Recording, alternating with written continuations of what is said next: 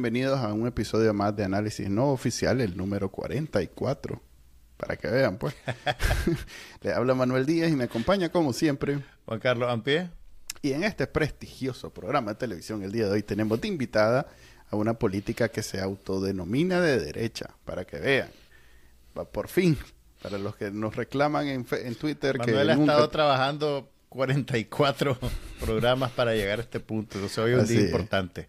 Lo cual en realidad hemos tenido a muchos políticos de derecha. Hemos tenido a Eliseo, hemos tenido a Chanito, hemos tenido a... En fin, hemos tenido a varios. Pero no le has preguntado nunca hacia el aire. Es que vos sos de pues derecha. no. no. Sí, no. Pues no, no, es esa su bandera. Pues, pero bueno, hoy sí tenemos... sí, sí, pero... Sí, pero no le haces la pregunta. Es cierto, son liberales y Pero bueno, a ver. Vamos primero con Trending Nicaragua y vamos después con la entrevista. Estas son las noticias más leídas en Trending Nicaragua del viernes 16 de junio. Confidencial revela las razones detrás de la expulsión de Nicaragua de la Copa de Oro y el papel de Fidel Moreno en el desastre del fútbol nacional. La prensa reporta la goleada sufrida por la selección nacional ante Uruguay. La azul y blanco perdió 4 a 1 en un juego amistoso. Divergentes cubre una escalada en la guerra de la dictadura contra la Iglesia Católica. Bancos privados cierran cuentas personales de sacerdotes sin notificarles. Artículo 66 sigue a la misión oficial enviada por el régimen, conformada por sindicatos colaboracionistas, a la conferencia de la Organización Internacional del Trabajo. Los videos más vistos en YouTube. Nicaragua investiga y su resumen de noticias. Esta noche entrevista a una ex empleada del Poder Judicial que migró a Estados Unidos con el parol humanitario. Café con Voz con su jueves de redes y superchats. Suscríbase a Trending Nicaragua en el canal de YouTube y la página web de Bacanal Nica.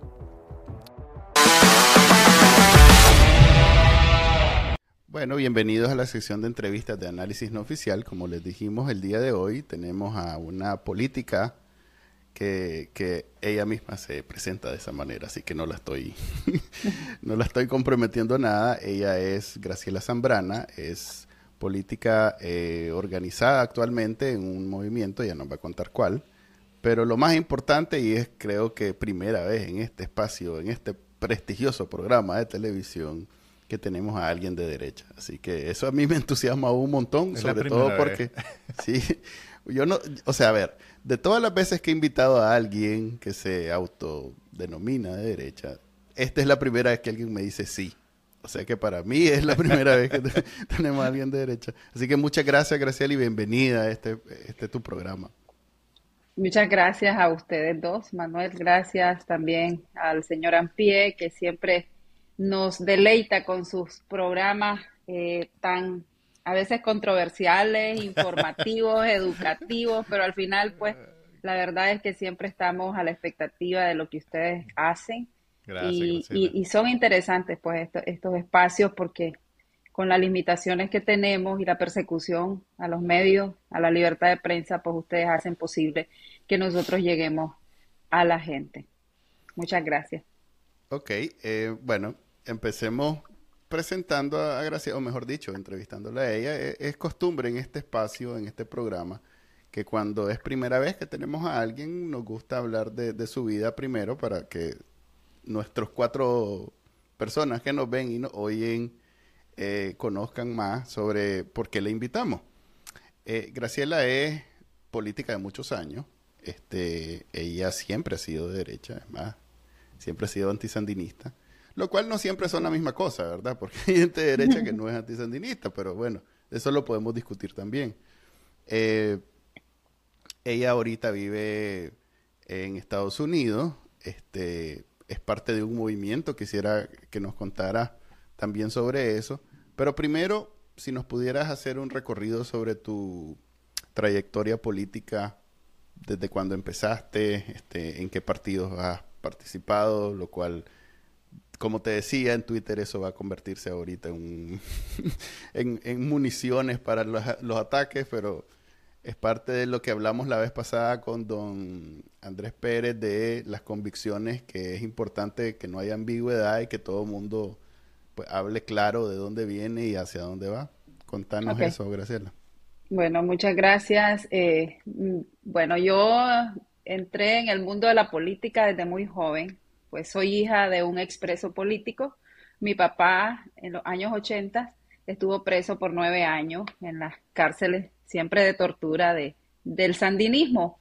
Eh, tengo varios hermanos que estuvieron en la contra, entre ellos murieron cuatro, dos de ellos fueron asesinados brutalmente por el Frente Sandinista, por miembros de la seguridad del Estado, pero asesinados de una forma que fueron sacados de la casa, torturados, partidos en pedazos, y pues mi madre los, los, levantó y los llevó.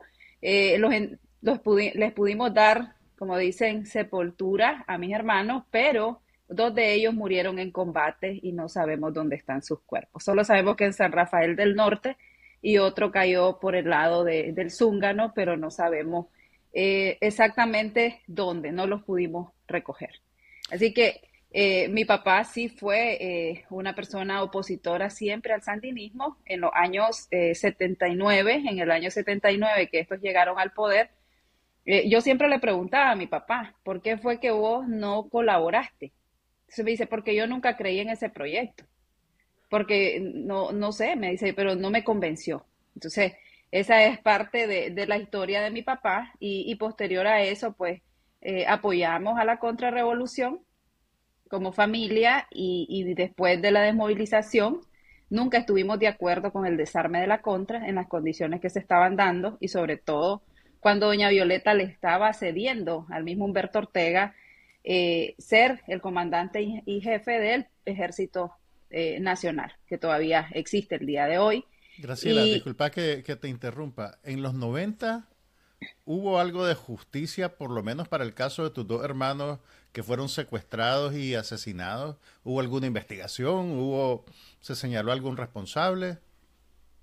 Eh, no, mi hermano, el, el, último de mis hermanos, que era Franklin Tigrillo, que fue comandante de la Contra, él fue asesinado en el 95. No hubo ningún tipo de, se hizo una denuncia a nivel departamental en Ocotal, no prosperó, la verdad que no prosperó y no, y no siguió, no se siguió, porque también había amenazas para el resto de mis hermanos que también habían sido desmovilizados. Entonces, fue un tema de que aún que supuestamente estábamos en democracia, es el error que nosotros no queremos que se cometa hoy de, de, de decir que se ganó una elección, pero no conquistaste el poder es lo que está pasando, de que cuando no hay una refundación de la nación después de una crisis tan terrible como la que hubo en los años 80, no puedes decir que tenés el poder o que ya construiste la democracia que tanto ansiabas. Y es lo que no queremos que suceda hoy. Bueno, pero posterior a eso, yo me, yo me involucré en, el activismo político a través de los partidos liberales. En ese entonces apoyamos en sus inicios al doctor Arnoldo Alemán, en aquel momento que iban 21 casillas, eh, yo estaba apoyando esa gesta.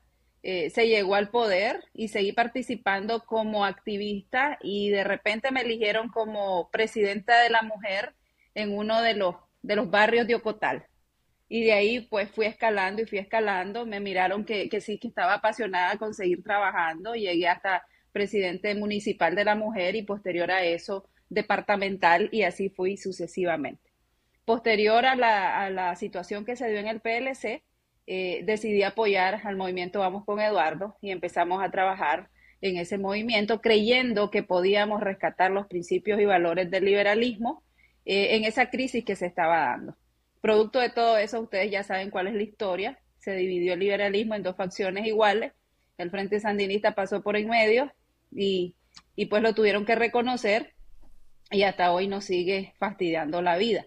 Eh, en mi trabajo político, pues fueron 23 años en el territorio nacional, trabajando en partido político, eh, en política activa partidaria territorial. Yo me conozco todos los departamentos y municipios del país, trabajé en diferentes eh, actividades políticas y posterior a eso, pues también pertenecía al comité ejecutivo del PLI, Partido Liberal Independiente, partido que presidió Eduardo Montealegre en su momento, yo era parte del comité ejecutivo y en el 2011 participé en las elecciones presidenciales con don Fabio, fui jefa de campaña departamental en Nueva Segovia y eh, pues eh, era la segunda diputada suplente eh, a nivel nacional y, llegamos pues a, conquistar esas diputaciones que nos robaron la mayoría. Demandamos esos curules que habían sido robados por el Frente Sandinista, por el Consejo Supremo Electoral corrupto, y después de eso, pues se llegó a tomar la decisión. Don Fabio decía que no había que tomar los curules como un, como un símbolo de rebeldía, eh, pero al final tuvimos tantas reuniones que decidieron pues que los espacios no había que dejarlos, sino que había que ocuparlos para hacer contrapeso dentro del poder legislativo. Y pues tomamos los curules, yo era suplente, pues mi propietario tomó la posición de, diputado propietario, pero en ocasiones nos acreditaban a los suplentes a, también a, legislar. Y, en una de las reuniones, recuerdo que fue en el Holiday Inns, dijeron de que íbamos a, a, que nos iban a dar el espacio de seis meses a los suplentes y seis meses a los propietarios para que nos fuéramos eh, fuéramos conociendo la cosa pública y educándolos sobre temas legislativos, la práctica hacia el maestro y todo el cuento. La cuestión es que, que todo el mundo siguió protestando que por qué nunca nos habían dado el espacio, porque tal vez dos, tres veces nos acreditaron cinco veces en, en tanto tiempo. Cuando las cosas se ponían críticas, sentía yo, era que los suplentes tenían que ir a dar la cara, porque los otros se tenían que retirar para que no salir embarrado. No se querían quemar. Exacto. Están, tirando piedra, anda vos. Entonces, pues, eso es lo que, lo que, lo que puedo contarles. Posterior a eso, pues, eh, fui convencional por muchos años de los partidos liberales y del movimiento liberal de, de, Vamos con Eduardo dentro del PLI, pero eh, ustedes saben que hubo un litigio también, como por ocho años, donde reclamaba el PLI antiguo eh, la personería jurídica y reclamaban su espacio porque era un acuerdo que había hecho Virgilio Godoy con Eduardo cuando le cedió el partido. Pero la cuestión es que ese litigio, y ustedes ya saben en qué terminó, y tal vez más adelante se puede hablar de eso. Pero la cuestión es que hoy estoy en, acá en Estados Unidos porque Roberto Bendaña, mi esposo, empezó pues a hacer protestas en contra del poder electoral, hizo huelga de hambre por cinco días, Posterior a eso, pues eh, apoyó también a doña Irinea Mejía y los asesinados del Carrizo, los trajo aquí a nivel internacional a denunciar eh, ese crimen y posterior empezó la persecución. Lo asociaron con un escándalo eh, financiero y, aunque presentó todas las pruebas y, dijeron que no, pues que no procedían y al final lo, lo metieron casa por cárcel. Él tuvo que escaparse del país y posterior a eso, pues tomé la decisión también de venirme para, para Estados Unidos. Al salir del país me rayaron mi pasaporte, me rompieron la visa en mis ojos, la tuve que volver a solicitar, a pesar que tenía inmunidad parlamentaria todavía, me trataron como, como cualquier delincuente en el aeropuerto. Y ahí yo recuerdo que yo les dije, este país va para peor y hay de aquellos que todavía le siguen dando el beneficio de la duda a este sinvergüenza y sobre todo los... ¿Qué año fue em eso, En el do, eso fue en el 2015, 2015. Y, y todavía los empresarios decían de que Ortega no iba a cometer los errores del pasado. Entonces, nosotros les decíamos, Roberto ya les había dicho desde diferentes tarimas en Chinandega, que el dios dinero los tenía cegados y que el espíritu, espíritu de indiferencia que decía eh, el, el obispo Silvio Bá en sus homilías, no podía persistir en, los que decían ser opositores y actores y sobre todo en la parte gremial, en la parte de los gremios, pues en este caso, caso la empresa privada.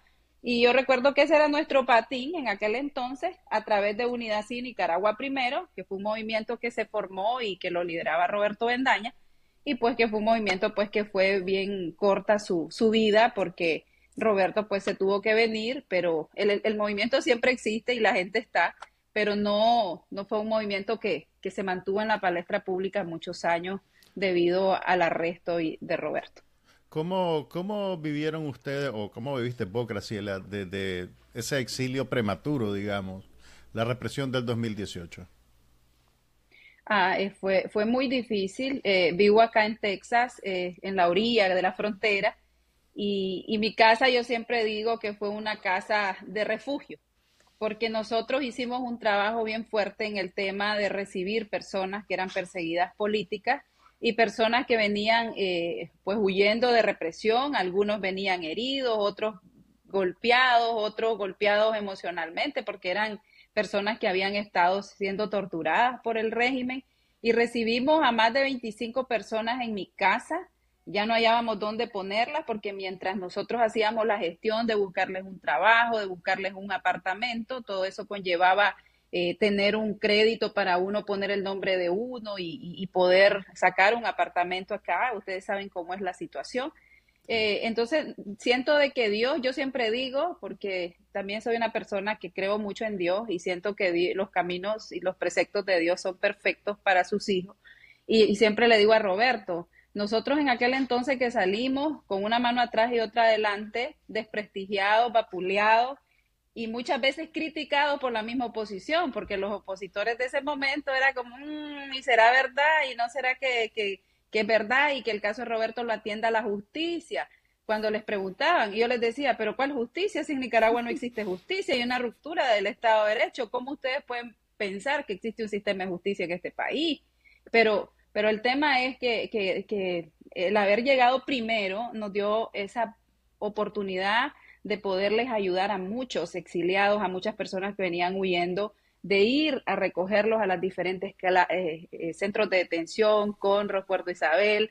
Eh, conocí casi todas las detenciones del estado de Texas recogiendo presos y otros, otros presos que los fuimos a traer por ejemplo, a Nueva Orleans, a Luisiana, otros que fuimos a traer hasta Atlanta, a dejar hasta Wisconsin. Entonces, he conocido los diferentes estados de este país eh, llevando eh, personas y, también recogiendo personas que vienen huyendo del, régimen. Lo vivimos muy triste, eh, fue un, momento de angustia, pero también era una, situación confortante saber que con centavo, con tu dinero y con lo que fuera podías apoyar también la causa, porque lo hicimos. Estábamos muy bien articulados en ese entonces en Houston, vendiendo nacatamales, haciendo ferias, pero nosotros recogíamos el dinero para poder eh, ayudar a la gente en Nicaragua también. Así que Dios sabe lo que hace y el sufrimiento pues en algo nos ha reconfortado. Pasemos entonces al, presente. Eh, actualmente vos formas parte de una organización. Eh, ¿Cuál es el nombre? Si es algo público Sí, eh, nosotros formamos un, grupo que está compuesto por seis organizaciones políticas y le hemos puesto Directorio Político por la Justicia y la Democracia. Y en ese, en ese grupo tenemos eh, varias organizaciones liberales, por ejemplo, Unidad Liberal José Santos Zelaya, Movimiento Liberal, eh, ACUN, está eh, Iniciativa por el Cambio, participa, eh, Nicaragua Primero USA, y también tenemos Unidad Sí Nicaragua Primero. Entonces, en ese grupo lo que hemos estado es trabajando y pensando cómo nosotros podemos seguir demandando esas, esas cosas o esos mecanismos que existen y que pueden ser aplicables a Nicaragua para buscar una salida para el pueblo que está ya secuestrado. Eh, este grupo de personas eh, son, nos, llamamos que somos un grupo de derecha porque nuestros principios y valores pues representan eh, los principios y valores de derecha y estamos trabajando en función de esos grupos que no se sentían representados en, algunas plataformas existentes. Y con esto no quiero ofender ni decir que el trabajo que están haciendo las otras plataformas es malo o aquel eh, de derecha o liberal que tiene la capacidad de sentarse con un sandinista en la misma plataforma y poder trabajar una propuesta, yo no la estoy desestimando. Pero nosotros a lo largo de la historia hemos visto cuál ha sido el proceder y, cómo los partidos en Nicaragua van perdiendo personería jurídica y cómo el régimen nos va eh, manejando a su gusto y antojo y cómo la gente se va dispersando. Entonces nosotros dijimos, ok, eh, es cierto, hay un lema que dice que en el 2018 no habían banderas de colores en las calles y que todo el mundo andaba eh, por Nicaragua y que todo el mundo andaba con la bandera azul y blanco. Pero creo que es momento que, que, si vos sos católico o sos evangélico, vos querés ir a tu iglesia católica, ¿no? No vas a querer que si sos católico te lidere un evangélico y si sos evangélico te lidere un católico, sino que vos te sentís bien en tu fe como vos la crees. Entonces, lo que nosotros dijimos, bueno, eh, hemos estado en diferentes plataformas y hablamos y levantamos la mano y no nos escuchan y solo quieren que vayamos a llenar los espacios, pero a la hora de tomar las decisiones y conocer la agenda que que, ajá, qué fue lo que se hizo para que los presos salieran de la cárcel, cómo fue la negociación, con quién hablaron, eh, qué es lo que hay debajo de ahí. Entonces no nos dicen nada. Entonces un pueblo desinformado o unos hijos desinformados no pueden confiar en sus padres. Entonces, ¿cómo nosotros confiamos en ellos si no nos están diciendo la verdad? Porque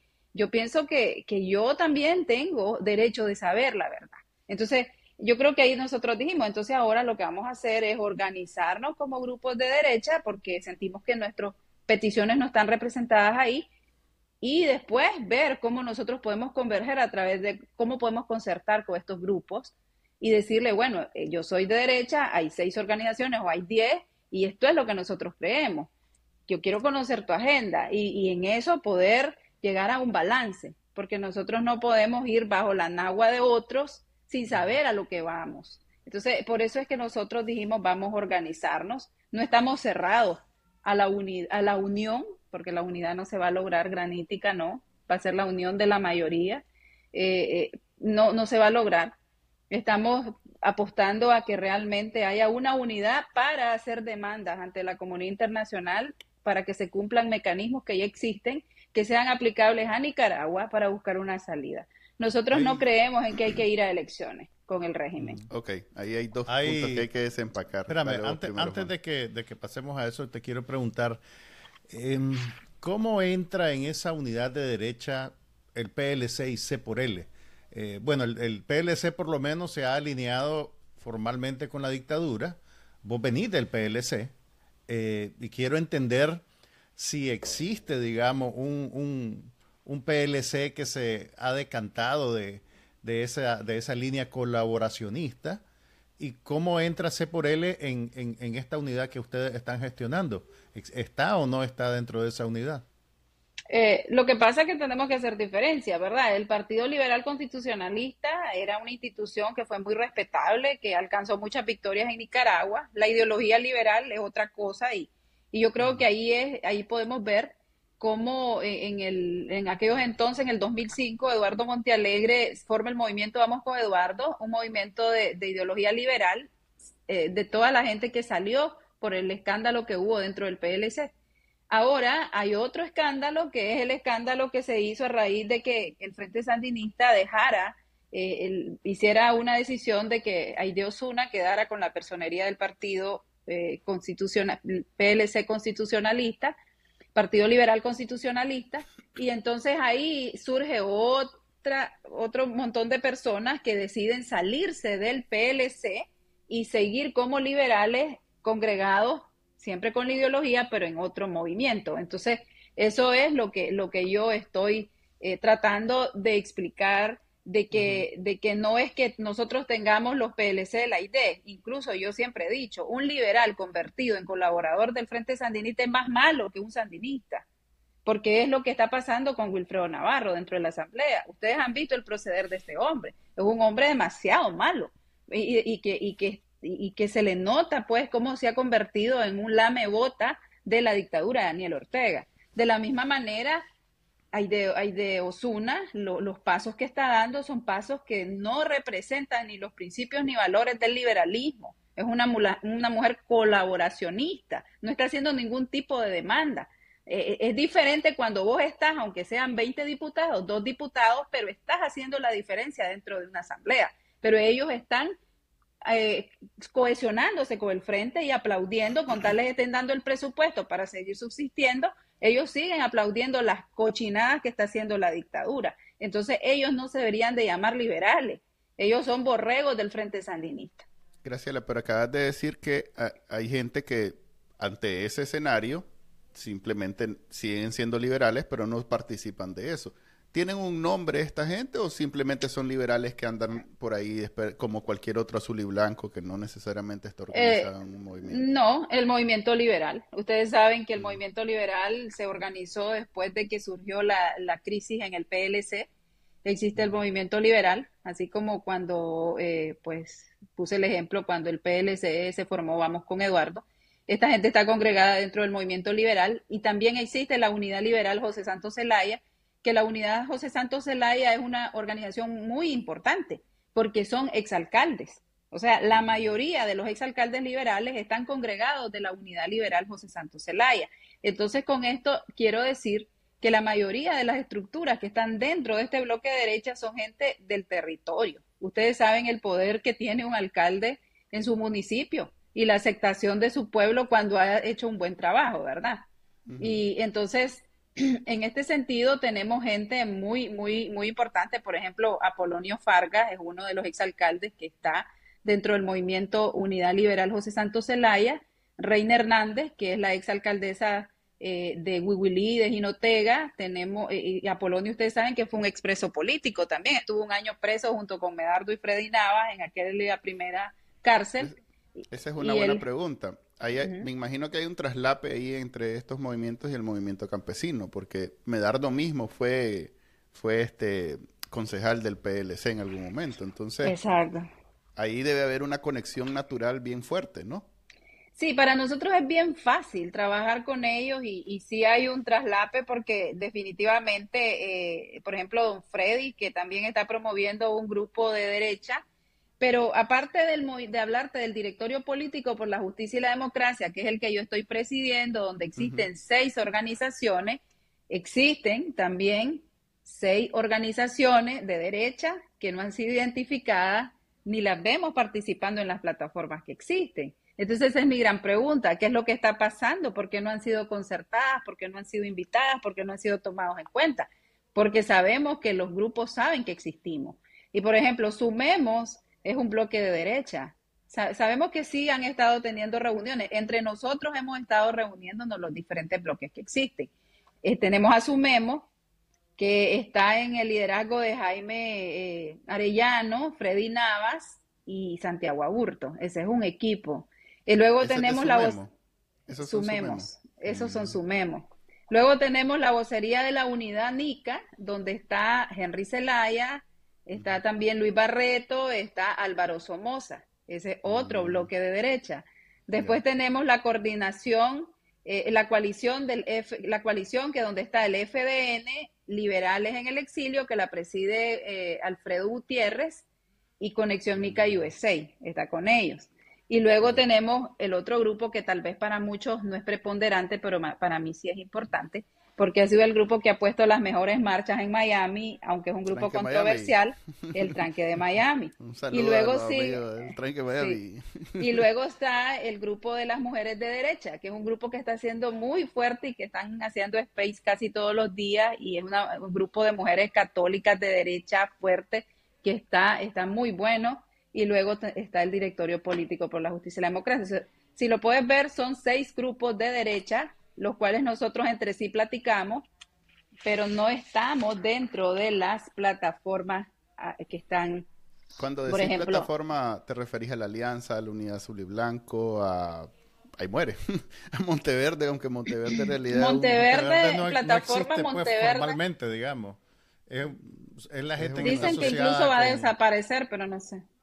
Sí, no, aquí, aquí Chanito nos dijo que era nada más que una catarsis, pues un ejercicio de esos de recursos humanos donde hacete para atrás y yo me caigo y una cosa así, para que gente como, como Doña Kitty y Luis Carrión, lo cual, insisto, insisto, no tengo confirmación de esas personas que participaron, ¿verdad?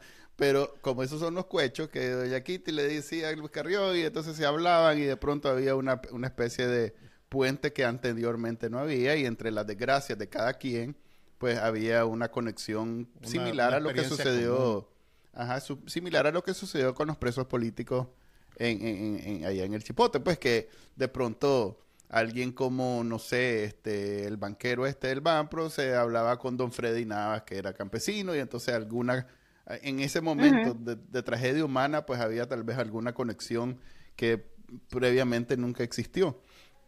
Ahora bien, están organizados, están platicando. Eh, entre ustedes, obviamente, hay, hay, hay, sí, hay, ¿cómo decirlo? Hay una visión común, pues, hay, Correcto. Comparten ideales.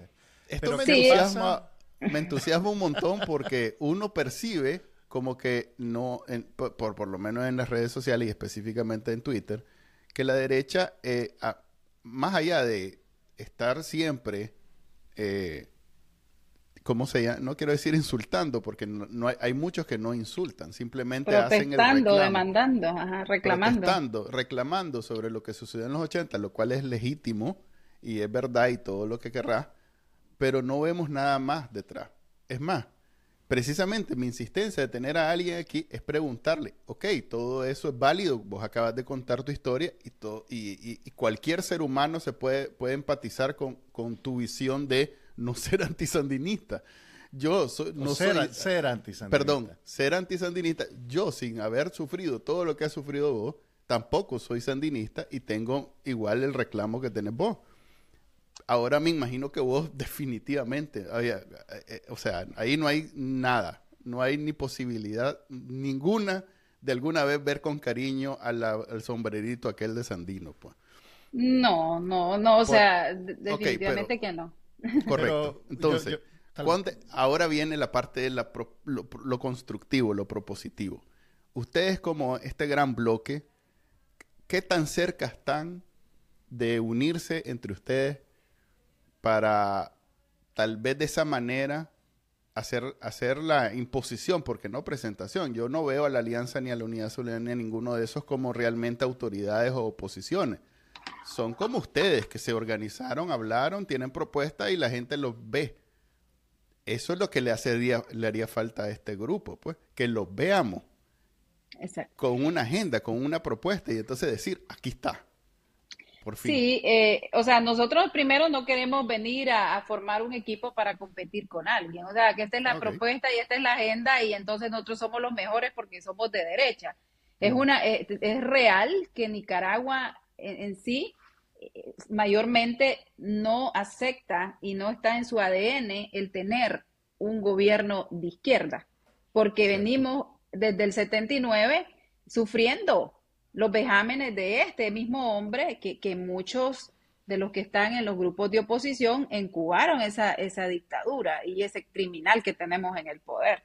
Pero nosotros sí vamos a salir a la palestra pública, estamos trabajando callados, porque también es válido trabajar y, reencontrarnos y aceptarnos y, y porque también el hecho que estemos, que seamos de derecha, no significa que todos somos paz y amor y reconciliación, como el lema del Frente Sandinista, no. Nosotros aquí hemos tenido también diferencias porque si yo estaba en el PLI y el otro estaba en el PLC, obviamente había una competencia. Entonces estamos en ese proceso de acercamiento y nos ha ido muy bien. Y pienso que también eh, vamos a salir airosos, va a salir en los próximos días, sí, van a haber lanzamientos de algunos de los movimientos y recuerden ustedes que todos estos movimientos en una, en una ocasión, cuando se estaba trabajando para el tema de la unidad en Nicaragua, ahora en el 2020, 2021, estaban en esos, en esos grupos. Por ejemplo, ustedes vieron de que ahí estuvo Acun en esos grupos de, en Nicaragua participando. Ahí vimos a Luis Flay con la resistencia nicaragüense. Este, vimos vimos a, vimos a, al movimiento campesino en ese grupo. Por ejemplo, para mí el movimiento campesino es un grupo de derecha, no es un grupo de izquierda. Eh, o sea, su, mayoría de la base del movimiento campesino es gente que viene de, de las autoridades del PLC y, de, y del PLI, no es de otro lado. Si existe otro bloque pequeñito, que es la articulación de movimientos sociales, que lo anda la Mónica Baltodano con la chica Ramírez, que esos son de izquierda, sí, pero en su mayoría el movimiento campesino está formado por ex resistencia y por gente de derecha que nada tiene que ver con el Frente Sandinista. Y eh, entonces ahí, eh, ahí estás viendo de que sí, ya estuvieron en una intentona de unidad macro allá en Nicaragua y, no se pudo. Graciela, ¿qué pasa? Ok, estamos de acuerdo en que ustedes están trabajando para concertar una unidad entre las personas que tienen una visión de derecha. Pero ¿qué pasa en un momento posterior cuando hay que cruzar el pasillo, como dicen los gringos, y tratar de trabajar con la gente que no necesariamente piensa como ustedes? ¿Quiénes son o existe un interlocutor de izquierda? Porque está bien que tanto la izquierda como la derecha tienen sus principios y funcionan dentro de cualquier sistema político. Todas las democracias funcionales tienen partidos de izquierda y partidos de derecha que coexisten, se alternan en el poder y todo eso abona a un sistema institucional funcional con contrapesos. Entonces, ustedes de alguna manera eh, eventualmente van a tener que, comunicarse o que trabajar con, con, gente que se identifique como izquierda. Entonces quiero preguntarte cuál es la línea que separa la izquierda del sandinismo, porque entiendo que, que, el sandinismo no es, digamos, parte de esta fórmula del futuro, digamos. Eh, pero hay gente que, que, que, que, es de izquierda y que no necesariamente es sandinista. Incluso em, los líderes actuales de UNAMOS, que es, digamos, el nuevo MRS reinventado, son gente que en los años 80 eran menores de edad. Entonces, no, no sé si les podemos endilgar la responsabilidad de las barbaridades cometidas en esa época. Entonces, quiero preguntarte, pues, cuál, cuál es el futuro de, de esa relación que eventualmente tendrá que establecerse? Bueno, yo creo que lo que hay que buscar es una unión responsable. Yo creo que ustedes tuvieron a Enrique Sáenz en, una de las entrevistas o varias entrevistas y él dijo, yo soy de izquierda y esa Nicaragua también me pertenece. Y, a esa Nicaragua es la que yo quiero volver. Yo digo lo mismo, yo soy de derecha y a esa Nicaragua libre es la que yo quiero volver obviamente siempre respetando los principios y valores en los cuales yo creo. Pero eh, cuando hablamos de deslindar responsabilidad porque eran menores de edad, eh, yo creo de que eh, siempre hay un momento para retractarse de las malas acciones. Si es cierto, por ejemplo, Mónica Baltodano era menor de edad. Mónica López. Ah, bueno, Mónica López sí, pero su mamá no. A Mónica López era menor de edad.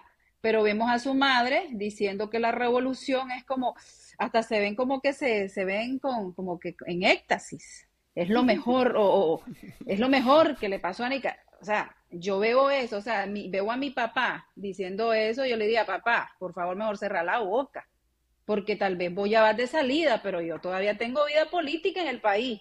Me estás fregando mi, mi, mi, mi carrera política. Yo creo que hay cosas de las cuales el FSLN o la gente de izquierda del Frente Sandinista no se debería de sentir orgullosa, deberían de renunciar a muchas cosas. Y es lo que yo como derecha digo. Y lo mismo me podrían decir, eh, bueno, pero, pero esta gente no tenía conciencia, eran unas niñas. ¿Cuántos años tiene Tamara Dávila? Tal vez la misma edad que tengo yo, posiblemente pero yo creo que, esto es tema de ser... No se te da, no se te da, pero... No, vamos a poner a sacar las Posiblemente, posiblemente, o tal vez... Creo. No, Tamara, yo no, no, te, no tiene 30 Tamaras, no, claro que no. Pero, pero bueno, no en importa. Los 30, no en importa, los 30 y no pico. Importa, sí, no importa Un saludo a Tamara Dávila, estamos discutiendo tu edad. Pero, pero, bueno, bueno, pero supongamos que esté en los 30, en los 20. Yo creo que hay una historia que no puede ser borrada y tenemos que saber de que tenemos cosas. Y yo creo que en una ocasión, cuando Tamara pertenecía a la UNAM, alguien le preguntó que cómo estaban manejando el tema de, del sandinismo ellas como jóvenes. Y ella dijo, bueno, yo creo que tenemos que seguir hablando, que tenemos que seguir platicando. Esta es una brecha que todavía es bien amplia y que tenemos que seguir cediendo algunas cosas. Y yo creo que hay que seguir dialogando, pero creo, desde mi punto de vista, hay gente del Frente Sandinista, por ejemplo, como Luis Carrión, como Mónica Baltodano, como Dora María Telle, que yo creo que no son bien recordadas por muchos claro. en Nicaragua. y entonces... Esas tres personas eh, se han separado, digamos, formalmente, de la directiva de UNAMOS. Entonces, si ellos están separados de los cargos directivos de UNAMOS, ¿se puede volver UNAMOS un interlocutor o no? Bueno, es posible. Yo creo que ahorita tanto ellos como nosotros estamos dando pasos prematuros de buscar una unión y, sobre todo de ser responsables de hablar con la gente nuestra, porque nosotros ahorita estamos hablando con la derecha y con los liberales, los conservadores, los evangélicos, los cristianos católicos, eh, y, y ellos que hablen con su gente. La Nicaragua sí dicen, sí es de todos, pero en el ADN de los opositores no, de, de, toda la vida al FSLN se nos hace imposible que una agenda de izquierda pueda llegar a dirigir la nación y que vayamos a ser exitosos. Aquí tiene que haber un balance. Y cuando dicen de hablar, yo creo que sí hay gente hablando. O sea, tenemos gente que ha tenido reuniones, por ejemplo, Iniciativa por el Cambio ha platicado en estas plataformas. Y no solamente hemos platicado, hemos llevado propuestas. Yo soy de Iniciativa por el Cambio y pertenezco al directorio de, del Directorio Político por la Justicia y la Democracia. Entiendo que también el movimiento liberal, José Santos Zelaya, el movimiento ACUN y todos ellos están platicando. Luis Fley está platicando, Luis Fley participa en todos esos foros. Entonces, sí están platicando con estos grupos diversos pero nosotros también sentimos la obligación de primero organizar la casa para después ir a platicar, porque no podemos ir a platicar y yo agarrada con mis hijos y con mis hermanos y entonces eh, y vencerás. Tenemos que primero poner nuestros puntos que queremos nosotros como, como grupo de derecha, de opositores al sandinismo de izquierda y poder llegar a esas mesas de concertación que están tratando de elaborar. Recordemos que una de las propuestas de la mesa de concertación nació en Iniciativa por el Cambio, la organización a la cual yo pertenezco. O sea, nosotros cuando allá en Nicaragua, con la sangre hasta la rodilla, estaban diciendo vamos a elecciones con el criminal en el 2021, nosotros estábamos poniendo una propuesta sobre la mesa de los precandidatos diciendo no hay que ir a elecciones con el criminal. Y aquí está eh, la propuesta de gobierno de transición que fue creada en Iniciativa por el Cambio, la organización que yo estoy, y también el paso de la mesa de concertación.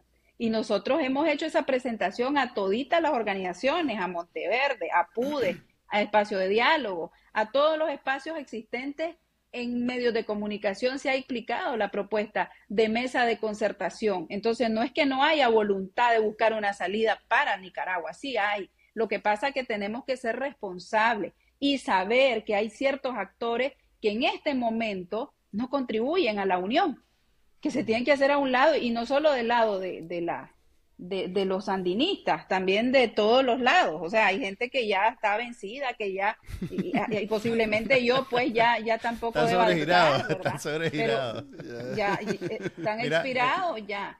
Entonces, voy a ser un poquito abogado del diablo y, preguntarte, ¿qué pasa si ya fue posible sacar a el Frente Sandinista del poder con un proceso electoral, como pasó en los 90? ¿No puede pasar eso de vuelta? Digamos, si, si, si, se logra establecer las condiciones para un proceso electoral eh, eh, bien vigilado, justo, fiscalizado por la comunidad internacional, con todas las condiciones, ¿por qué decir que no a eso? Primero, porque no tenemos a un Reagan en el poder en Estados Unidos y no tenemos una contrarrevolución armada en el territorio nacional haciéndole contrapeso a esos criminales que tienen las armas. Eh, recordemos que hasta Ortega adquirió 50 tanques de guerra que los compró con el presupuesto general, con los reales de nosotros, en un país que ni siquiera estaba en guerra. Eh, no, no veo yo que haya en esa pudredumbre, en esa alfombra de pudredumbre que tiene Ortega, eh, puedan existir condiciones para ir a unas elecciones. Eh, ya nos han engañado con esos cantos de sirena. Ahora sí, porque viene la OEA, viene el fulano de tal y todo el mundo viene a observar. Y vamos a las elecciones. Y fue lo que dijeron, ¿qué es lo que dicen los opositores del 2021 que fueron a las elecciones? Bueno, teníamos que pasar por ese, por ese, por ese trago para darle otra cara a la oposición. Pero ¿qué sucede? Hay un desgaste porque la gente está exponiéndose, está trabajando. ¿Y qué pasó? No hubieron ningún resultado. No, las elecciones siempre Ortega quedó en el poder y las elecciones los metieron todos a la cárcel. Entonces, pero sí, eh, eh, eh, pero si toda esa gente que hizo eso lo hizo conscientemente, o sea, ellos sabían que ese era un resultado probable.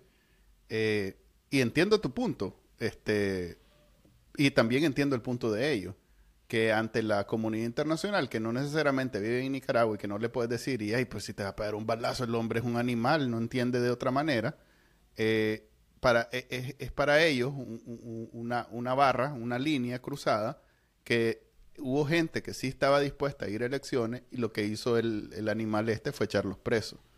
Entonces hay un valor ahí.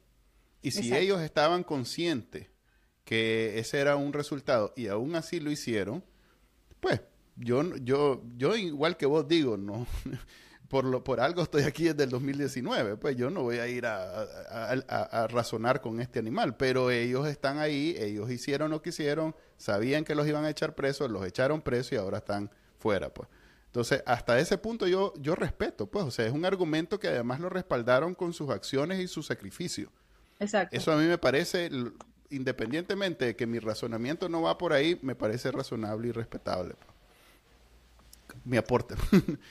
sí, pero ya, ya, sí, yo, yo, no, yo no voy a desestimar el sacrificio. Por ejemplo, teníamos a una Violeta Granera con 70 años presa, una mujer que para mí tiene mucha dignidad y, y mucha, y mucha talla moral, pues, en la defensa de, derechos humanos. O sea, y hay otras mujeres y otros hombres humildes de allá abajo, del campo y de la ciudad, que, que también dieron la batalla dentro de las cárceles, pero eso no que no nos confunda a pensar que en esta falta de, Estado de Derecho, en este desgaste que nos ha sometido el régimen, pueden venir a obligarnos a ir a unas elecciones con el dictador. Es que yo lo primero que digo es, o sea, Ortega, muchas estamos estamos exigiendo que se declare ilegítimo. El, informe del GREN dijo que Ortega cometió crímenes de lesa humanidad. Eh, el, informe del GIEI dijo lo mismo. Las todo el mundo se ha pronunciado en favor del pueblo de Nicaragua y en denunciar los atropellos catastróficos que ha hecho el régimen y su sistema. Entonces yo digo, ¿hasta dónde tenemos la dignidad nosotros? Porque yo no soy candidata, pero los que vayan a ser precandidatos, candidatos, a correr en una papeleta con un criminal de lesa humanidad, mi foto ahí, la foto de, de, Miguel, de Manuel de Bacanal Nica, la par de Ortega. O sea, ¿hasta dónde? ¿Por qué, ¿Por qué, no lo tratamos como es? Mientras sigamos tratando por la vía diplomática a una dictadura de corte criminal transnacional y sigamos tratando como presidente a un dictador, las cosas no van a cambiar. Vimos ayer el informe de la Unión Europea, cómo lo, cómo lo, cómo lo posiciona Ortega, hasta le llama dictador. Entonces, ¿por qué nosotros no nos aprovechamos de esos mecanismos? ¿Y qué es lo que ha pasado aquí?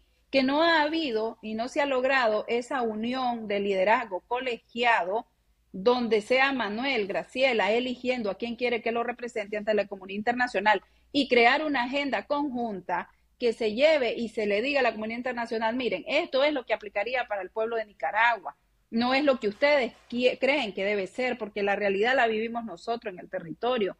No nos pueden aplicar la medicina que, usan los gringos para componer las situaciones en Estados Unidos para ese país, que es una desgracia.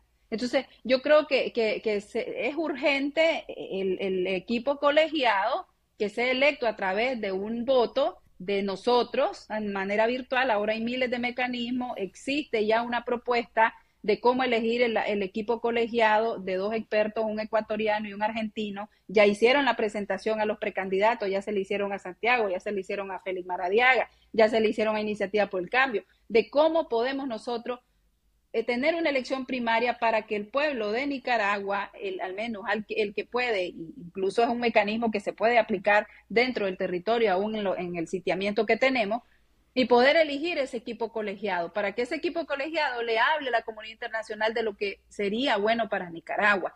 Pero lo último que yo he escuchado es que dicen, bueno, es que la comunidad internacional dice que debemos dialogar y que debemos ir a elecciones.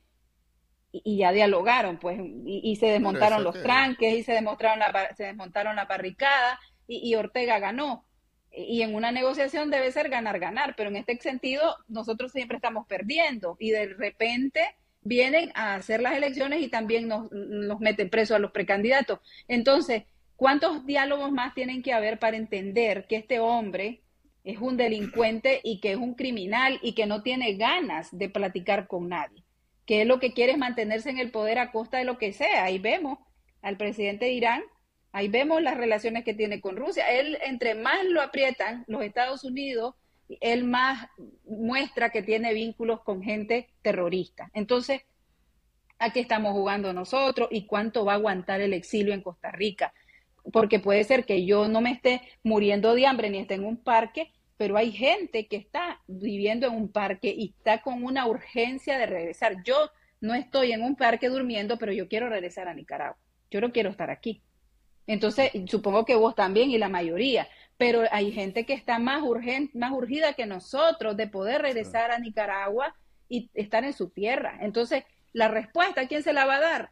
Nosotros los que decimos, o, lo, en mi caso yo no estoy en la posición de Juan Sebastián, ni de Medardo, ni de Félix, ¿verdad? Porque ellos fueron los que salieron mm, recientemente a, a, ser los, los, los líderes de la oposición y ellos quizás se sienten con más responsabilidad de, brindar una respuesta urgente al pueblo pero también yo creo que eso es lo que yo quisiera decirles a ustedes, de que dejemos ya la timidez y que sepamos que no solo ellos son líderes, que, hay un montón de gente trabajando por años y que también tiene su liderazgo y que necesite estar dentro de esa toma de decisiones buscando eh, una salida para el pueblo de Nicaragua.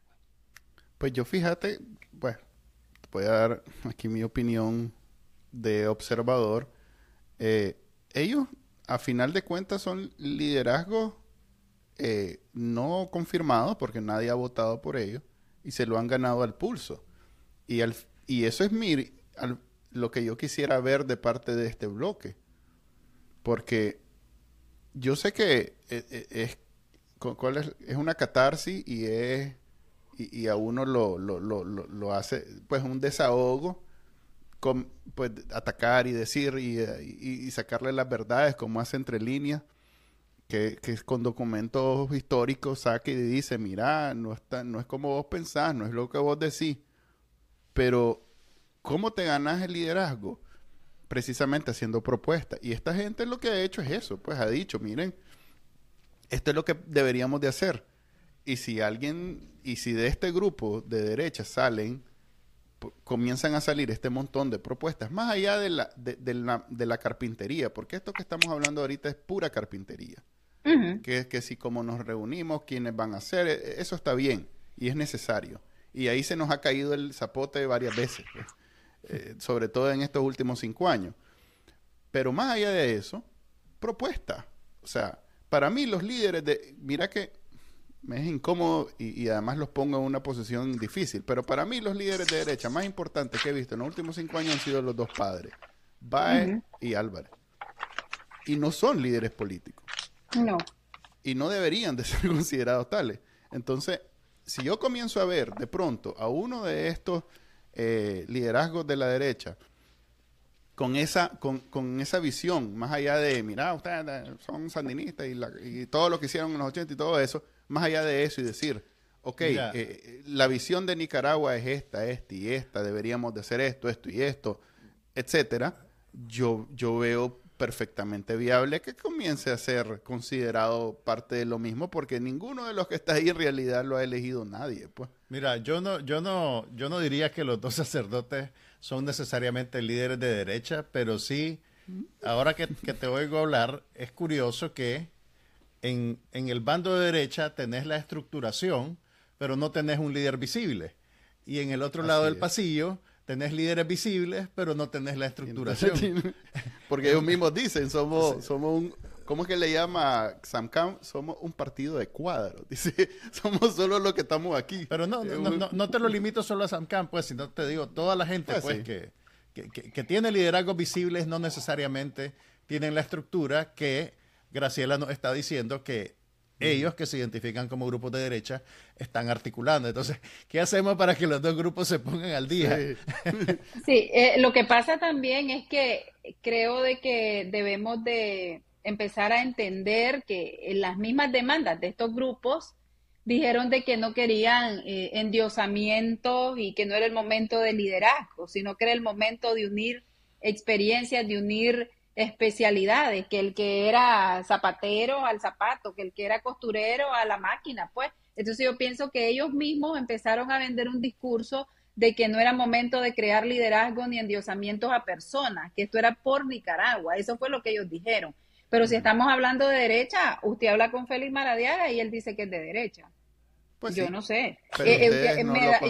Medardo, para mí sí pienso que es de derecha también por sus formas de conducirse y su manera y sus creencias y, y su y su y sus antecedentes. A mí eh, Eduardo eh, Medardo pienso que es un hombre eh, de derecha y sí están en la, en la palestra pública.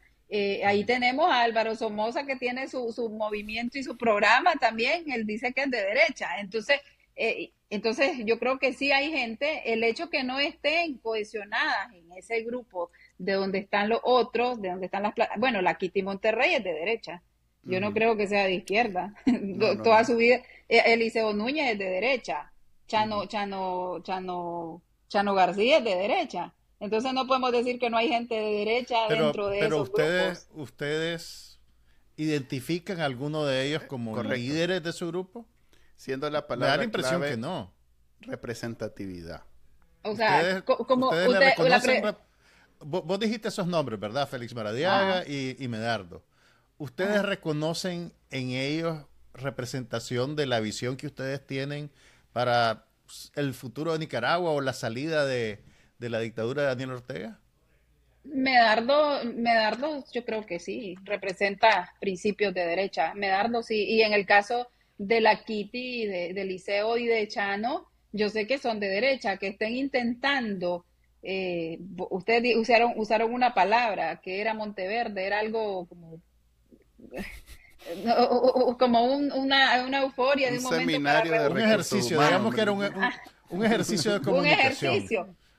Que ellos hayan entrado a ese ejercicio de comunicación a través de Monteverde, pero yo sigo, yo sigo creyendo que Quito y Monterrey, que Chano García y que Beliseo Núñez y el señor Calder y otros son de derecha. Mauricio Díaz es de derecha. Yo no creo que sean de izquierda. Entonces sí hay gente participando en esas plataformas. Que si me representan a mí, sería tal vez la pregunta. Yo trabajo, yo creo que yo no necesito que me representen porque yo creo que yo siento, tengo la capacidad también y el conocimiento de la política y el trabajo, tengo la autoridad moral de trabajo de campo y de territorio para poder estar en la misma posición que ellos a través de una mesa de concertación. Yo, yo creo que nosotros... ¿Ellos tienen algún papel en el ejercicio de unificación que están teniendo los grupos con los que vos has trabajado? Eh, pues entiendo de que hay una comisión formada por Rosalía Miller, creo, Eliseo Núñez y el señor Caldera, que están hablando con, con, los grupos de derecha, que van a hablar con los grupos de derecha. Y creo que ya hay una de las reuniones. A nosotros no nos han convocado, nosotros ya hemos hablado entre grupos de derecha. Entre todos los grupos de derecha ya hemos hablado, pero con ellos, con las plataformas de Monteverde y, el equipo que ellos tienen especializado para hablar con nosotros, no hemos hablado. O sea, no nos han convocado. Eh, y además Manuel también a mí me miró, pues yo estuve en una reunión con Juan Sebastián escuchándolo, entonces sí andamos en el intento de, de, escuchar qué es lo que hay algún nivel de comunicación pues entre, entre ustedes. Claro, por supuesto, por supuesto. Y Iniciativa por el Cambio, como les digo, ha presentado su propuesta de gobierno de transición y me hace concertación a todas las organizaciones de derecha y a las mixtas. Lo, ha hecho la presentación en foros y en todos lados, eh, haciéndoles entender de que no podemos eh, ir directo a unas elecciones con el dictador sin pasar por un gobierno de transición para crear los cimientos de una nueva democracia en Nicaragua. No podemos pasar de un solo a ir a unas elecciones sin poner ese, esos fundamentos primero y, y, la, y, la, y el vehículo es el gobierno de transición. Y para tener ese gobierno de transición necesitamos una, un liderazgo colegiado de los actores más eh, apoyados por la población para que no causen división. Porque si no estamos bien representados, no va a haber más división ni más pleito.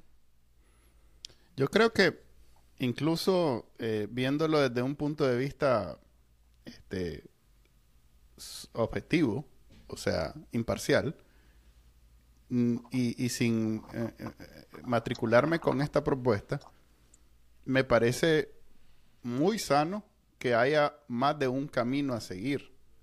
O sea, porque el camino hasta ahora ha sido, a través de la presión internacional, obligarlo a que, a que se vuelva democrático, lo cual estamos claros todos que está pegado en la cola de un venado. Entonces, esta propuesta, que si bien puede ser muy difícil porque la comunidad internacional no ve con buenos ojos este tipo de cosas porque tienen intereses propios. O sea, nunca un país va a decir, eh, va a aceptar, mejor dicho, que como Daniel Ortega es dictador, busquemos alternativas a las elecciones. Nunca ningún país lo va a hacer porque es una especie de arreglo internacional en donde esta es la manera y no hay otra. Así sea el sanguinario más sanguinario de todo, así sea Hitler, pero esta es la manera y no vamos a apoyar otra. Pero nosotros, los nicaragüenses, que sabemos que si que eso no va a suceder, podemos ir explorando diferentes alternativas. Y que ustedes estén avanzando en organizarse es lo mejor que nos puede pasar. Porque entonces, como decís vos, en el momento que tengamos esas eh, a ver, que querramos como Nicaragua explorar esas nuevas alternativas, va a ser necesario que ya esté listo, montado el muñeco para que solo sea, a ver, pues sentémonos, discutámoslo, votemos, estamos todos representados y ya está. Creo que al final en Nicaragua lo que tenemos es tanto grupo que se hace imposible, o mejor dicho, se hace muy difícil que, que tengamos la unidad porque cada vez hay más grupos, hay más grupos hay más grupos. Entonces, por mucho que ahorita, digamos, alguien venga, yo mismo digo, pues, a ver, yo que soy agnóstico en el sentido que con todo hablo y con todo me relaciono. A ver, voy a hacer una lista y voy a hablar con todos y vamos a ver cómo hacemos para organizar unas elecciones de simplemente liderazgo. Nada de presidente, ni diputado, ni nada de eso. Solo liderazgo. Y te aseguro que paso dos días escribiendo la lista y termino y de pronto me doy cuenta que hay diez más. Y ese es un problema, ese es un problema práctico. Perdón no sé si yo lo voté conmigo. Yo creo.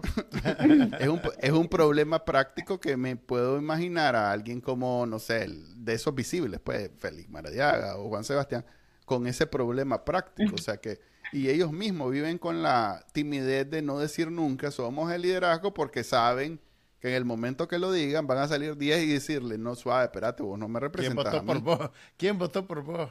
Sí, ¿quién votó? ¿Y a qué hora, y a qué hora me pidieron a mí, me preguntaron a mí? Eh, el tío Jaime ayer sacó diciendo, pues hay, hay una carta ahí, a mí nadie me ha preguntado. Y pasa por un problema de burocracia, ahora no va a pasar por un problema de representatividad.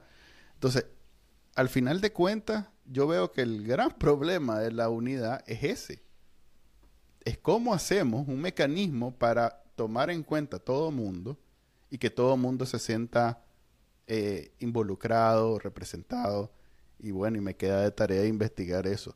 Una pregunta sí te tengo porque tenía apuntada incluso antes y ya estamos llegando al final. Creo que eh, eso es la primera vez que pasa en este programa. Manuel tenía una pregunta de antes. Y me la hace al final. Sí. Ok. Entonces también no puedo contestarla. Tal vez, no, ya se Sí. Está bien. de haber sabido. Ok vemos viable eh, una oposición en donde, como hay algunos que dicen, pasan por encima de toda la izquierda, sea sandinista o no, no sandinista, considerando, como vos decís, que en general Nicaragua es un país conservador y que es más de derecha que de izquierda. ¿Ves vos eso posible o, o estás convencida que siempre vamos hacer una oposición mixta, por lo menos hasta que Daniel, Daniel Ortega se vaya? Aquí, aquí en el exilio creo que se está trabajando, todos los equipos, el trabajo que están haciendo, ya sean de izquierda o derecha, es valioso. O sea, eh, tenemos que trabajar por la libertad de Nicaragua. Yo creo que donde se van a ver eh, las caras de quién es quién es en el territorio, a través de las elecciones libres, justas y transparentes cuando exista el clima para eso. Entonces yo pienso que es prematuro hablar de, una oposición o quién va a estar al mando, al liderazgo, al mando del liderazgo de una oposición. Eh, ellos son actores y son grupos eh, sociales. Y recuerdo que cuando nosotros estábamos en NDI, en las capacitaciones, nos decían que el éxito para tener organizaciones eh, sólidas era la transparencia, la democracia interna y el alcance a nuevos sectores para poder eh, que, sea funcional y que tenga la representatividad y, el apoyo de la gente. Y yo creo que ellos son sectores dentro del todo en Nicaragua y que tienen derecho a hacer su trabajo y su agenda. Que, que yo que soy, que yo que vengo de, que soy de derecha, no compagine con el aborto, ni con el, ni con apoyar ciertas prácticas de que ellos apoyan, pues eso, ese es muy mi, mi, mi, derecho y, y, yo lo tengo que defender y mis principios y valores hasta morir, igual que ellos defiendan, pero eso no me obliga a mí a pertenecer o a estar en, con ellos y, que si ellos son actores dentro de la mesa, dentro de todo lo que estamos haciendo, pues bienvenidos y que ahí estén. Pero también entendamos que Nicaragua en su mayoría, en su ADN, no acepta tener eh, a un sandinismo en el poder, ni, ni sandinismo renovado, ni sandinismo eh, FSLN rojo y negro, pero eh, si ellos van a estar dentro del panorama y, van a estar como actores, está bien que estén, pero lo que la gente no quiere es que la agenda del cambio esté liderada por personas que tienen antecedentes, que apoyaron a Ortega en su momento, que incluso hubieron mujeres dentro de la lucha que dijeron que Ortega era inocente cuando Soy la América lo denunció de violación. Y hoy están de esta acera. Entonces, allí que estén. Pero y que si van a estar participando en las reuniones que ahí estén, pero no me obliga a mí a estar o, o, aceptar eso, esos antivalores que yo creo que no son correctos para mi forma de pensar, no, no, lo, no los acepto. Acuérdense que como cristianos también tenemos el libre albedrío. Yo como cristiana le doy el libre albedrío a quien sea, pero que no socaven ni traspasen mi manera de ver las cosas y de pensar, porque como yo, hay miles de nicaragüenses pensando. Pero aparte, antes de terminar, lo del liderazgo colegiado y de lograr una dirigencia se va a dar a raíz de que le demos al pueblo la voluntad, el voto, que le demos al pueblo el, decidir quién quiere que sean sus representantes. Y antes de que salgan con la locura de aceptar unas elecciones con Ortega, tienen que agotar los mecanismos que existen. Han hablado del CAFTA, de ser retirado Ortega. De ahí, ayer en el, en el, informe de la Unión Europea se dijo de que tenía que, cumplir Ortega los acuerdos de, asociación, los principios que allí recoge, el respeto a los derechos humanos. Entonces, Ortega eh, podría ser retirado de ese acuerdo de asociación que existe. Podría perfectamente a Ortega o a la dictadura aplicársele la responsabilidad de proteger. Pero ¿cómo nosotros, y que la NICAAT también sea aplicada, pero cómo lo vamos a lograr?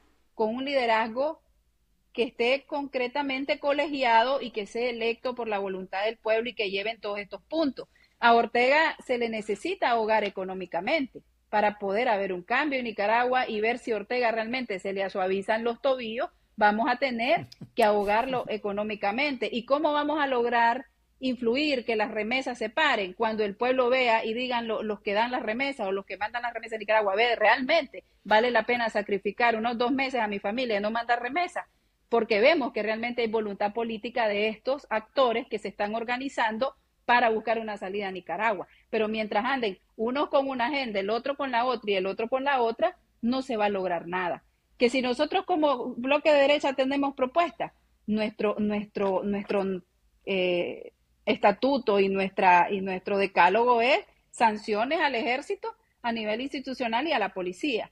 Estamos pidiendo la aplicación de la responsabilidad de proteger, Allí hay un capítulo humanitario que eso vendría a beneficiar a la gente que está en el exilio en Costa Rica pasando paupérrimas condiciones.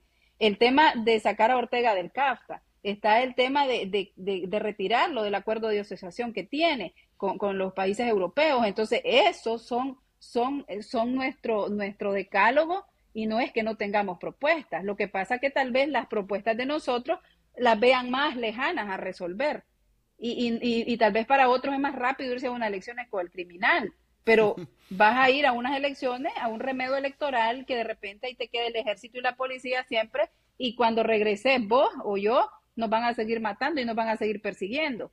Entonces, ¿para qué vas a...? Mi papá siempre usaba una frase que decía, es preferible un buen pleito que un mal arreglo.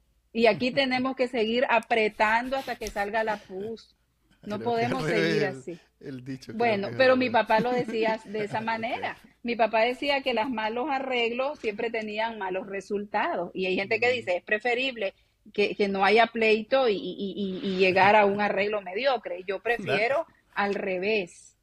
Dale tiempo, Graciela. Él va a entender. Él va a entender eventualmente. No, definitivamente. Eh, eh, pero como esa solo es mi pensar, y, puede ser que los otros digan, las elecciones es una salida, eh, y, vos mismo lo dijiste, que aunque fuera Hitler nos van a obligar a ir a elecciones. Pero, ¿cuáles son los mecanismos aplicables antes de ir a unas elecciones cuando los mismos organismos internacionales lo han tratado de dictador? Y existen dos resoluciones que es importante que apoyemos la que están pidiendo ahorita para la, la, sesión de la OEA, que, son dos propuestas a resolución que se declare ilegítimo Ortega. Declararon ilegítimo el proceso electoral del 2021, pero no lo declaran ilegítimo al resultado de ese proceso electoral, que es él. Entonces, e, el, el doble discurso de la OEA también ya nos tiene cansados. Y hay mucha gente que se le tiemblan los tobillos cuando hay que hablarle al Departamento de Estado, a la, a la comunidad internacional en general. Y yo creo que nosotros no debemos de tener miedo, ni decir solo sí, señor, lo que usted diga vamos a hacer. Tenemos que demandar cambios y, cambio, y, y, por eso existen los mecanismos creados por ellos mismos para que sean aplicables. No pueden tener doble discurso. Gracias, Graciela, por habernos acompañado. Fue Gracias, Graciela. este, una, una, una, a ver, un gran logro de este programa haber tenido tu participación y, ojalá no sea la última vez. Gracias. Hasta luego. muchas gracias, Manuel. Gracias. Bueno, esa fue la entrevista con Graciela. Espero sea constructiva, sea propositiva, sea y bien recibida en los sectores que normalmente nos dicen que somos un programa financiado por el MRS y esas cosas. Comunistas. sí. Que no nos arrastren en una plaza pública a punta de tuitazo. O sí, pues, o sí, pues, libertad de expresión. Ustedes yo tengo, a ver, 20 años. ¿Cuánto tiene Internet? Yo desde el 2000, desde el 95 estoy metido en Internet. La primera vez que te conectaste, alguien te insultó. Sí, inmediatamente alguien, mira, vos, no te. Entraste en el ICQ. Entraste en el ICQ. En, realidad en IRC. ICQ Había algo que se llamaba ICQ, ¿verdad? ¿No? Sí, había un ICQ que era un programa de mensajería, pero un programa de chat era IRC, que era un, todo un protocolo para eso. Tu primera conexión de IRC fue un insulto. Fue un insulto, ni más ni menos. Y hablando de insultos. el programa, a ver, el IPW del día de hoy va a ser un IPW a media porque de fútbol Juan Carlos y yo no sabemos absolutamente nada. habla, por sabemos... vos, habla por vos, yo, he pues, entrevistado a futbolistas. el experto cuando salí en esta noche. El experto Juan Carlos Apie nos va a hablar de qué realmente sucedió con la selección de Nicaragua, el azul y blanco, como le llaman en Nicaragua. Espérate, tanto así no sé, tanto así no, sé. Ve, ve, ve, está bueno. Tú, ¿cómo, ¿Cómo es el dicho? Tus tapas hicieron un cheque que tu no sé qué no puede cobrar. bueno, ok. Bueno, pero sé, lo suficiente como para decirles que este, esta historia va para el archivo de Chin Chinga, la burra chinga. ok, a ver, aclaremos. Nicaragua fue expulsada de la, selección. La, selección de Nicaragua fue expulsada del torneo de la Copa de Oro porque el, la selección nacional irrespetó reglas de la FIFA sobre la nacionalidad de los jugadores que pueden pertenecer a la selección nacional. Eh, aparentemente un jugador que fue beneficiado por una nacionalización express de esas que de esas que le dieron a gente como que solo a ver el combo Funes Mauricio, el combo Funes a ver. Un futbolista Fidel Moreno Fidel Moreno le, le, benefició llamó a, migración, un futbolista. Llamó a migración y dijo mira mira Chele necesito el combo Funes aquí para un futbolista uruguayo que es el que nos va a llevar al mundial me imagino que algo así fue la conversación. Entonces el futbolista pues inmediatamente le dieron los papelitos que le tenían que dar, lo metieron en el torneo, en la selección y jugó en varios partidos donde según las reglas de la FIFA no podía jugar como miembro de la selección nicaragüense. Entonces, ¿qué pasa? Esto es un reflejo de la manera en que se administra la cosa pública en Nicaragua bajo el régimen Ortega Murillo. Básicamente, los que ostentan el poder pueden hacer lo que quieran, cuando quieran, y todo el mundo simplemente se acomoda a sus deseos. Ahora, imagínate lo irónico que la FIFA, que ha sido tan... que es mundialmente conocida por corrupta, haya dicho, le dijo, suave, loco, suave. te pasás, te pasás. Sí, Qué bárbaro, te pasás. Entonces, Nicaragua, eh, que, ya, que ya había clasificado para la, para la Copa de Oro, se vio... Lo cual es un mérito en sí Lo cual es un mérito, pero, pero ya ven ustedes cómo se consiguió ese mérito. Ese mérito se consiguió a través de eh, el irrespeto a las reglas, del debido proceso. Entonces, Nicaragua quedó fuera de la Copa de Oro. Y ahora en la investigación, aparentemente están descubriendo que desde antes ya tenía jugadores que no eran nicas en la selección nacional, o sea que ya se, ya se habían pasado debajo del radar antes. Era Solo que ahora, es maña vieja, Ahora, como pasamos a la Copa de Oro, hubo más escrutinio y se tomaron las medidas que se tomaron. Así que... Debo decir que, sí, como diría en inglés, that's the Nicaraguan way. Porque yo me acuerdo cuando era Chatel, cuando yo era Chatel, que nunca fue bueno en deporte, uh, hace mucho, uh. pero sí vengo de un colegio donde eran buenos en deporte me acuerdo que cuando había algún campeonato donde había la posibilidad de ganar algo, mm. eh, era famoso que podías ir donde Jimmy Sarabia, ¿te acordás que el Jimmy Sarabia, un abogado que ponía sus letreros dentro de los dentro de los eh, ¿cómo se llama? de los cauces, yo no sé cómo hacía, pero claro que sí. donde fuera en Managua había un letrero de Jimmy Sarabia. Pues Jimmy Sarabia era famoso porque vos llegabas con 100 bolitas y te hacían de la edad que vos quisieras. Un saludo a Jimmy Sarabia. Vamos, vos llegabas a ver qué edad querés tener, chavalo. Para que pudieran entrar en, en, la liga y en esas cosas. Así era famoso. Además, ahí enfrente de migración hay unos abogados con una, con una máquina de escribir todavía hoy todavía en los 2020 y pico. ¿Dónde, querés, ¿dónde querés nacer? ¿Qué querés? A ver, ¿cómo querés? tu partida de nacimiento? ¿Qué nombre querés? yo siempre que oigo en, la, en las series de televisión que dice, voy a conseguir una identidad completamente nueva y un pasaporte, no sé qué, y cuánto vale, millones de dólares. Yo digo, no, hombre, sí, con, con un servicio de comida y un fresquito, rapidito conseguí una, una cédula nueva. Ahora, el, el, epílogo de esta historia es que los, los, los hacendosos troles del Troll Center están ahora reaccionando a esta noticia internacional, desenmascarando la una trama, una trama, trama internacional para quitarle a Nicaragua el pase al mundial. O sea, como, como vieron que estamos subiendo en la calidad de nuestro fútbol, desde que le tienen envidia al comandante, eso desde que la liga se convirtió en un negocio familiar, pues, porque Fidel Moreno es como miembro de la familia. El, hay, el hijo de Payo creo que es el dueño de, de, otro, de otro equipo, o sea, básicamente el fútbol es un reflejo del país. Y así como al país lo han sancionado, al fútbol también. a ver, no sé si vamos a quedar en evidencia de que no preparamos muy bien el espacio, pero viste la... Mira, en, honor a la, verdad, vos preparaste una, una pregunta para la entrevistada desde antes. Sí, ok. Eso ya es un mérito. es un, mérito. Un, hito en este hubo, hubo, preproducción en, este, en, esta edición número 44. Técnicamente hubo, pero, bueno, a ver, digamos. Dale, ¿qué, ibas a decir? Que no, no sé si viste la, la carta de, de, ¿Cuál es la palabra? De. Ay, de apelación de la selección a la no, no, no, no, Entonces hay un acápite que dice algo así como, y en Nicaragua estamos en un esfuerzo por cambiar eh, y, y, que somos un país, o sea, como diciendo, wink wink, acordate que aquí somos diferentes y entonces nos tenés que ver diferente porque... Gato no come gato. sí, aquí no es como en otros lados donde las leyes y las, y las reglas y eso, aquí, o sea, que todo es lo que el comandante dice, entonces tratanos con cariño. Vamos a ver.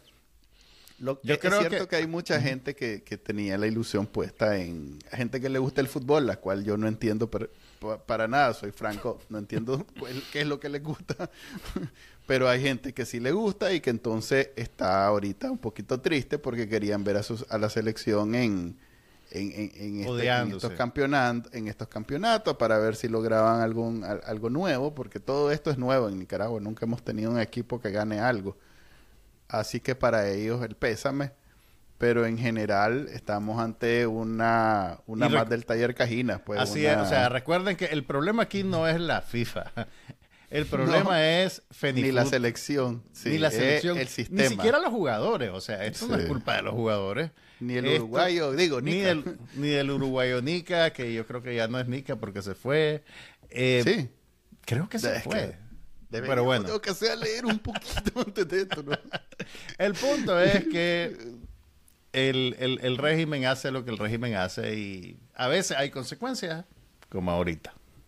Cuando, cuando te toca lidiar en un escenario internacional donde los más chocan. Es como el tweet que hice yo del chino no que dice que, que necesita un trabajo que cómo hace para hablar con el, delegado del, comandante Biden en su, en su localidad para que le dé un trabajo, porque ahí él es sandinista, él solo entiende de eso. Y la compañera ahí.